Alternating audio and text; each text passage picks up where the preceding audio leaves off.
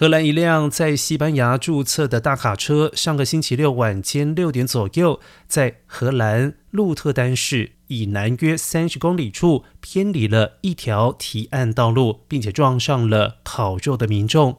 警方二十八号公布，造成了六死七伤。警方表示，驾驶已经被捕，而且没有酒驾。目击者表示，卡车在提案上一处 T 字路口停了一会儿，没想到没多久就起步撞向人群。